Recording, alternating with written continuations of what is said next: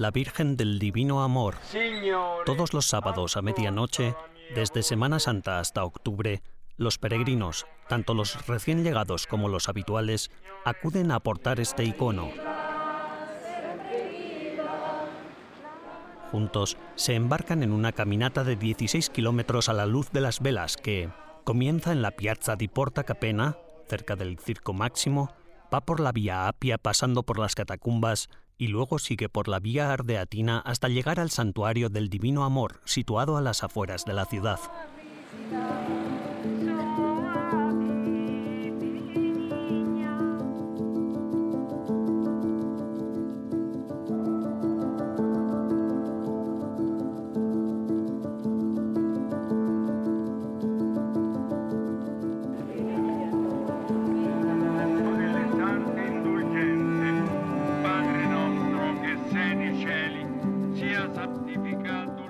Esta noche en particular es especial por dos acontecimientos que este año coinciden en la misma fecha, el domingo de Pentecostés y el aniversario de la liberación de Roma de la Alemania nazi en 1944 por las fuerzas aliadas durante la Segunda Guerra Mundial.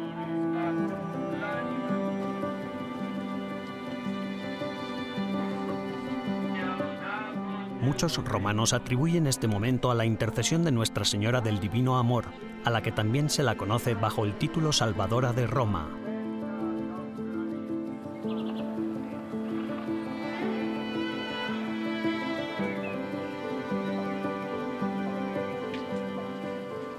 Al final de las cuatro horas de recorrido, el grupo entra en la nueva iglesia del santuario para celebrar misa a las 5 de la mañana. Al mismo tiempo, el icono regresa sano y salvo a su hogar en el antiguo santuario, en lo alto de la colina.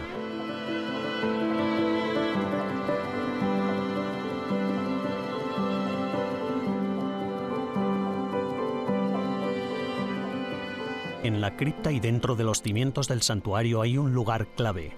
Allí, detrás de esas puertas, se encuentra la tumba de Luigi Beltrame Quattrocchi y María Corsini, patronos del décimo encuentro mundial de las familias en Roma. El cardenal Enrico Ferocci, párroco del santuario, nos cuenta por qué la pareja beatificada fue colocada aquí para su descanso eterno. Che- El mensaje que me gustaría trasladar es, María es la que nos ha dado la paz, que es Cristo mismo. Por tanto, son las familias las que deben, en el amor que se demuestra mutuamente, ser portadoras de la paz.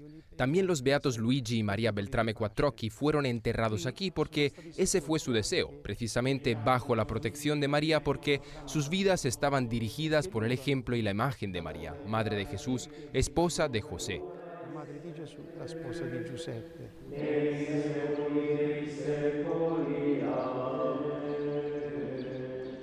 Luigi y María fueron un hombre y una mujer, madre y esposa, padre y madre, un ejemplo extraordinario de relación en la vida cotidiana. Vivieron la vida como dos personas normales. Él era abogado, ella era escritora, de hecho escribió muchos libros, y entregaron sus vidas el uno al otro, dando vida a sus hijos a través de su amor, educándolos en el temor y el amor al Señor. Durante este particular tiempo, la Iglesia eleva a los beatos Quattrocchi Beltrame a la escena mundial como ejemplo de matrimonio lleno de fe para mostrar el bien que hicieron a la sociedad. Sigan con nosotros tras la pausa, mientras recorremos los pasos de Luigi y María hasta Roma y el Vaticano, profundizamos en su historia y mostramos su relevancia actual.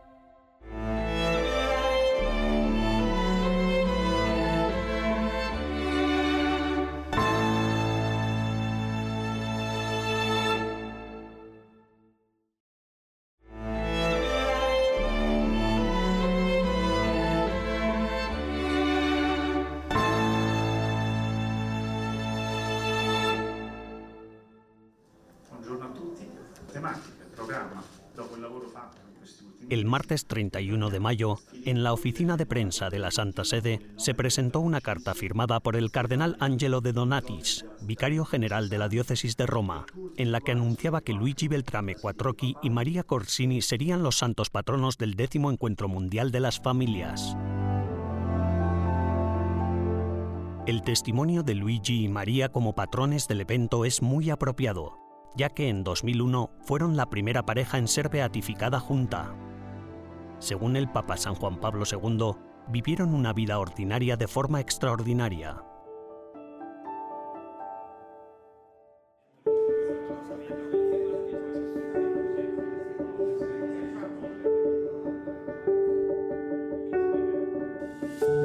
Este, el de la santidad del matrimonio y la familia, fue el tema sobre el que giró la cumbre celebrada en la Universidad Pontificia de la Santa Cruz de Roma el 26 de mayo de 2022.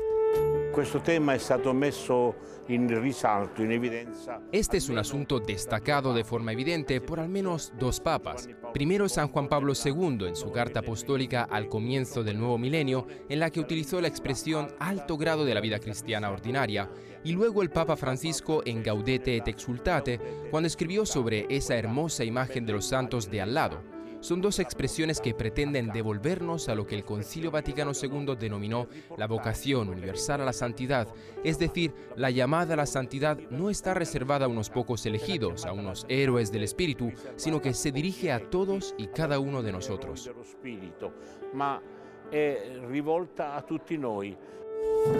La ponencia contó con expertos sobre la vida de varias parejas de todo el mundo que habían vivido su vida con santidad Luigi y María encabezaban la lista. El cardenal Marcelo Semeraro, prefecto de la Congregación de las Causas de los Santos y ponente principal del evento, presentó esto de la llamada a la santidad y escuchó con atención cada uno de los relatos relativos al resto de las parejas santas. Estas son las parejas que de mejor manera ejemplifican la expresión unión de almas. En la conferencia, tanto yo como el presidente hicimos referencia a las bodas de Caná. En el matrimonio se produce ese mismo milagro de transformación. Es el crecimiento, el florecimiento de una nueva unidad. Y estos son signos muy importantes de la respuesta a la llamada del Señor.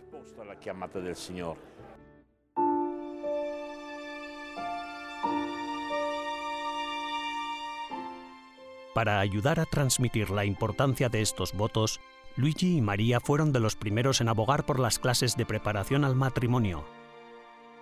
Hoy en día, las parroquias católicas de todo el mundo esperan que las parejas asistan a estos cursos.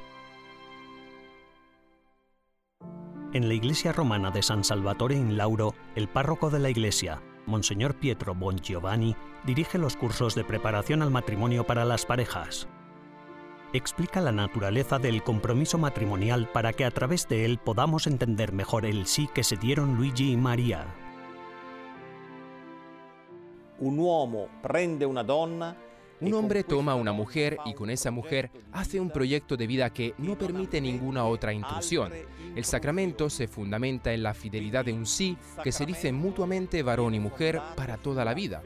Esta exclusividad implica madurez y fe porque lo haces ante Dios y lo haces como persona madura, consciente de las responsabilidades que asumes. En la liturgia del matrimonio se dice te acojo, no te tomo. Te acojo significa te traigo a mi vida para que formes parte de mi existencia. Te haces uno conmigo y yo me hago uno contigo. Tú te realizas en mí y yo me realizo en ti. Y esto se da bajo la mirada de Dios que es el poder del amor absoluto de quien proviene el amor mismo. El camino de preparación al matrimonio en esta cultura que se ha separado de los valores fundamentales de la fe debe hacer aflorar estos elementos.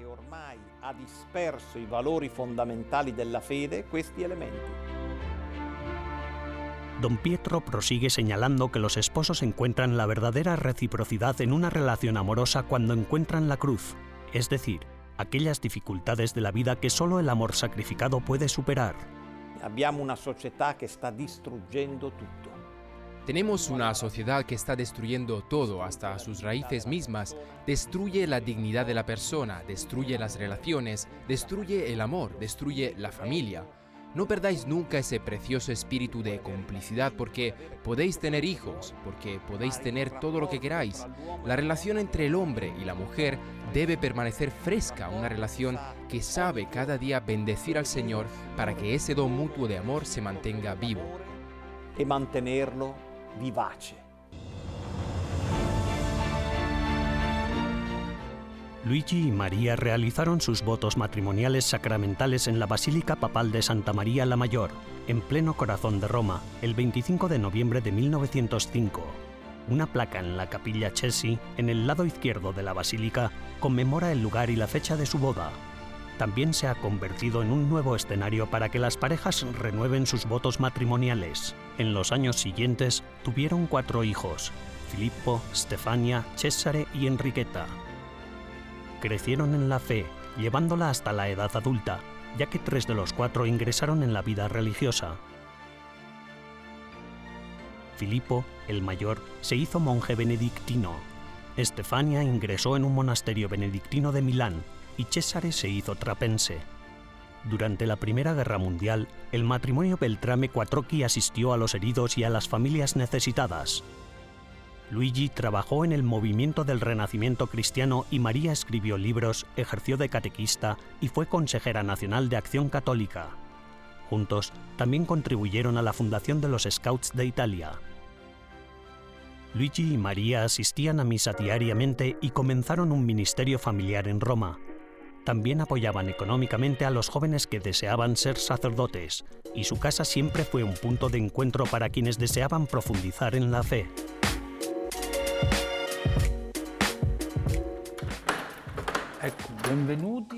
Bienvenidos a la casa de los Beltrame Quattrocchi.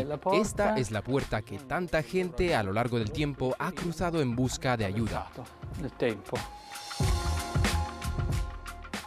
En el interior de la casa Beltrame Quattrocchi, donde Luigi y María criaron a sus cuatro hijos, conocemos a su bisnieto, Francesco Beltrame Quattrocchi. Es descendiente de un primo de Luigi, adoptado por Enriqueta en febrero de 2010.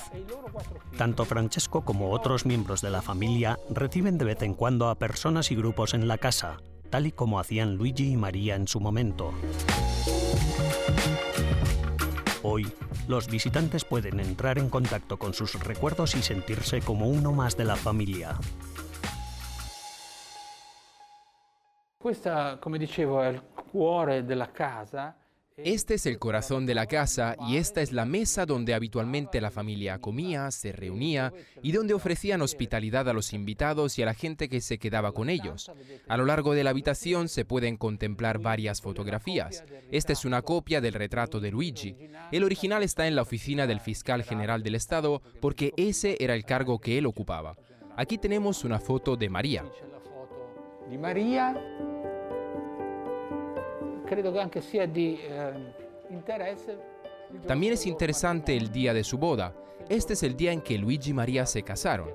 Esta es probablemente la fotografía que más se ha difundido. E altre Y más cosas. Aquí podemos ver diversos objetos de la casa y del día de la beatificación en San Pedro, el 21 de octubre de 2001. Sus dos hijos sacerdotes tuvieron el privilegio de concelebrar la beatificación de sus padres. la loro genitori.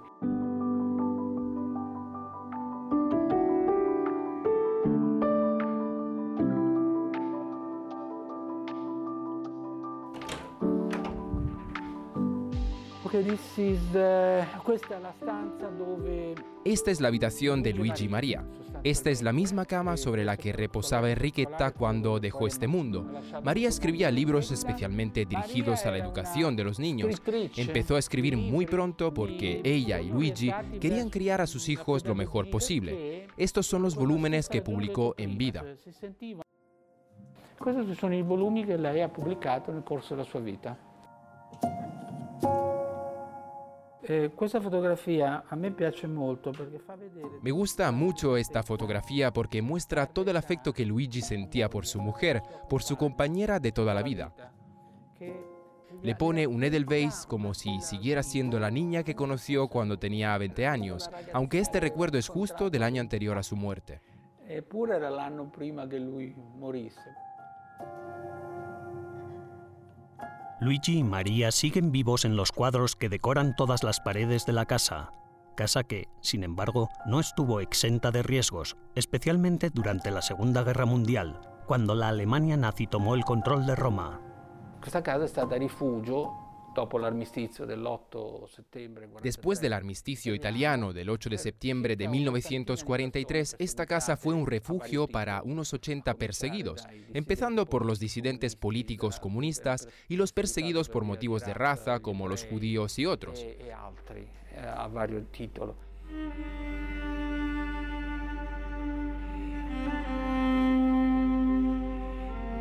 Siempre he pensado que esta acción voluntaria de ofrecer refugio era heroica, pues consistía en acoger durante una noche a los perseguidos para luego intentar enviarlos al sur desde la estación Termini de Roma, la cual está bastante cerca. Los enviaban de uno en uno vestidos de monjes, dentro de un sistema que denominaron sistema de vocación tardía. Era un acto voluntario muy arriesgado, porque justo enfrente de la casa estaba la sede del mando general nazi.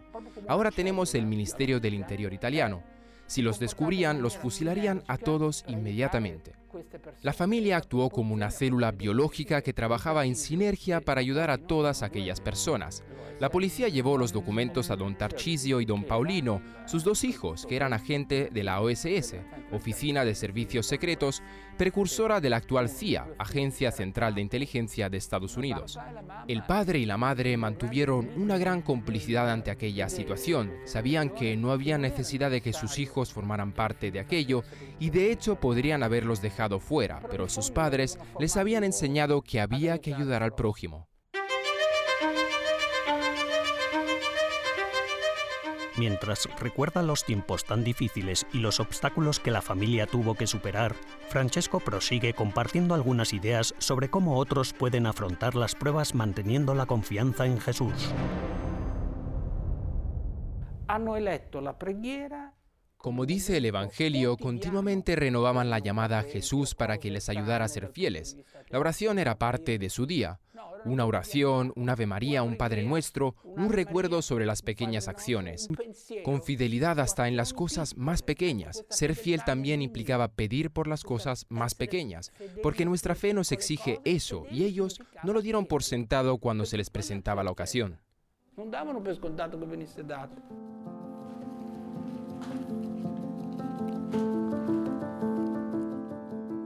Antes de dejar la casa, Francesco nos muestra un último lugar. Sus hijos decidieron consagrar esta parte de la casa, esta habitación, ya en 1977 cuando Luigi y María ya habían fallecido y convertirla en una pequeña capilla. Era en esta pequeña capilla donde don Tarcisio, que tenía su propia habitación justo al lado, celebraba diariamente misa.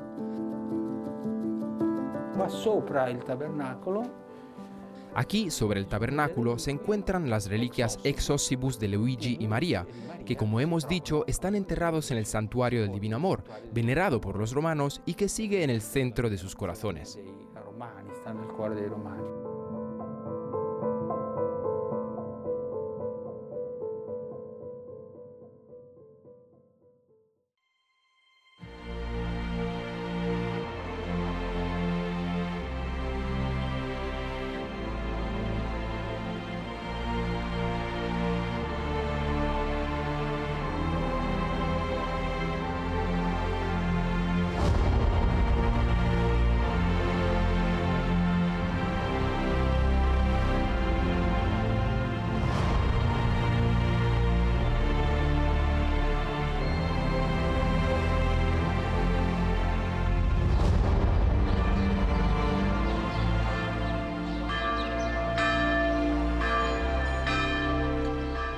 La gracia que se ha derramado desde la Casa Beltrame Quattrocchi y desde la Sagrada Familia a través del icono de la Virgen del Amor Divino hace que sean la pareja perfecta.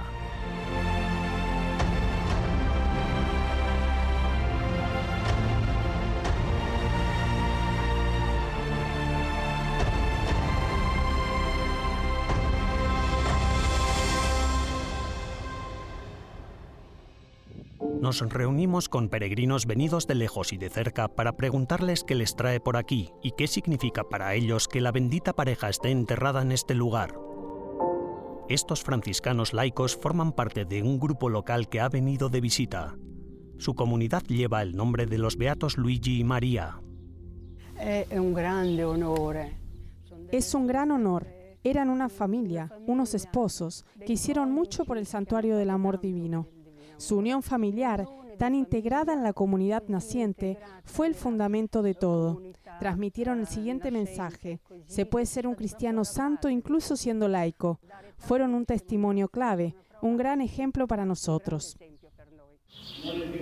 La figura di Luigi e La figura de Luigi María Beltrame Quattrocchi Orsini nos permite iluminar nuestros valores y vidas cristianas. Del mismo modo nos ayuda a disipar aquellas facetas que son contrarias a nuestra vocación o las que de alguna manera nos limitan. Con su ejemplo, ellos nos permiten poner a Dios en el centro y desde ahí volver a vivir nuestra vocación a la santidad. per vivere la nostra vocazione alla santità. I beati Luigi e Maria hanno affidato i loro Los beatos Luigi y María confiaron sus hijos a la Virgen del Divino Amor y todos ellos vivieron la fe y recibieron gracias especiales. Y este es el gran mensaje de su devoción a la Virgen, encomendarse a ella como a una madre. Lo hicieron siendo una pareja y lo hicieron aquí, en el Divino Amor. e lo, e lo hanno fatto sempre qui al Divino Amore i coniugi. El sentido de la fidelidad a Jesús a través de María impregna todo el santuario, como lo hacía en tiempos de los beatos Luigi y María. El santuario se remonta al siglo XIV, cuando aquí se erigía una fortaleza medieval, el castillo de Leva. È stata messa lì nel 1300 La imagen se colocó en los muros del castillo probablemente para indicar un acuerdo de paz entre familias enfrentadas. Se puso allí en 1337 cuando no había papa en Roma. Este se encontraba en Aviñón y las familias estaban enfrentadas entre sí. Utilizaron esta imagen en el exterior de los muros del castillo para la firma de la paz entre las familias que finalmente tuvo lugar en 1337 en la ciudad de Velletri. Allí estaba, escondida durante muchos siglos, pero en 1740 se manifestó por primera vez. Se cuenta que un peregrino, un caminante, un sacerdote, un pastor, no se sabe muy bien quién era, pasaba por estos lares. Y tengan en cuenta que la zona no era tan agradable como lo es ahora, era una zona pantanosa. El viaje entre el sur y el norte de Italia pasaba por aquí, justo al lado de este castillo. e si passava sotto questo castello.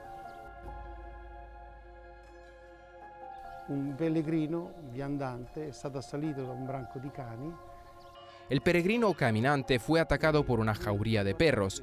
Mientras lo mordían, miró esta imagen que estaba colocada en la torre. Gritó gracias a la Virgen y los perros se detuvieron de repente. Este gesto de la Virgen fue tan sentido y escuchado que pronto se propagó por todas partes. Y desde ese momento la gente acude en masa a este lugar. Más recientemente, mientras la Alemania nazi ocupaba Roma durante la Segunda Guerra Mundial, la presencia del icono en la ciudad consolaba a los fieles en las dificultades. Entre ellos habrían estado los beatos Luigi y María. Il giorno 4 giugno 1944 El 4 de junio de 1944, la imagen de la Virgen fue llevada a la ciudad y colocada en la iglesia de San Ignacio. El Papa Pío XII quiso que se hiciera un voto ante la imagen para pedir por la seguridad de la ciudad de Roma. Y repentinamente, después de que se hiciera la petición, las tropas alemanas se alejaron y las americanas entraron sin un solo disparo. El Papa Pío XII la declaró salvadora de la ciudad de Roma el 4 de junio, por lo que cada año se celebra una ceremonia. e di ogni anno si fa un- un- una cerimonia.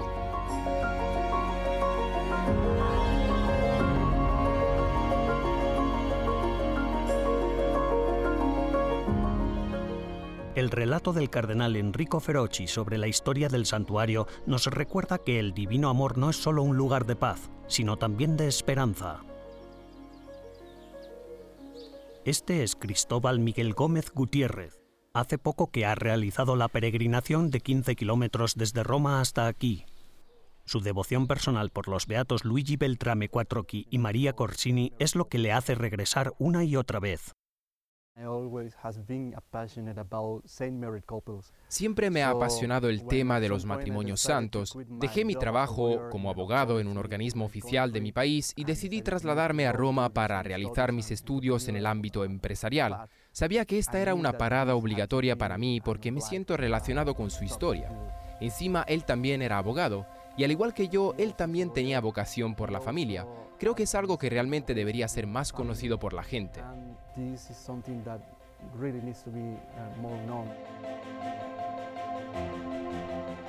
Como otros, Cristóbal se inspira en la espiritualidad cotidiana de Luigi y María, pero da un paso más y apunta al futuro, a nuestro objetivo final, ser santos en unión con Dios en el cielo.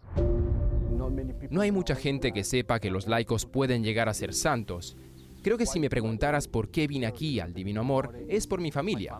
Me he dado cuenta de que he venido aquí por mi familia actual, pero también por mi familia futura. Creo que la familia es el primer lugar de catequesis donde debemos conocer a Cristo y su camino. Desde luego, lo que a mí me trae aquí es la familia.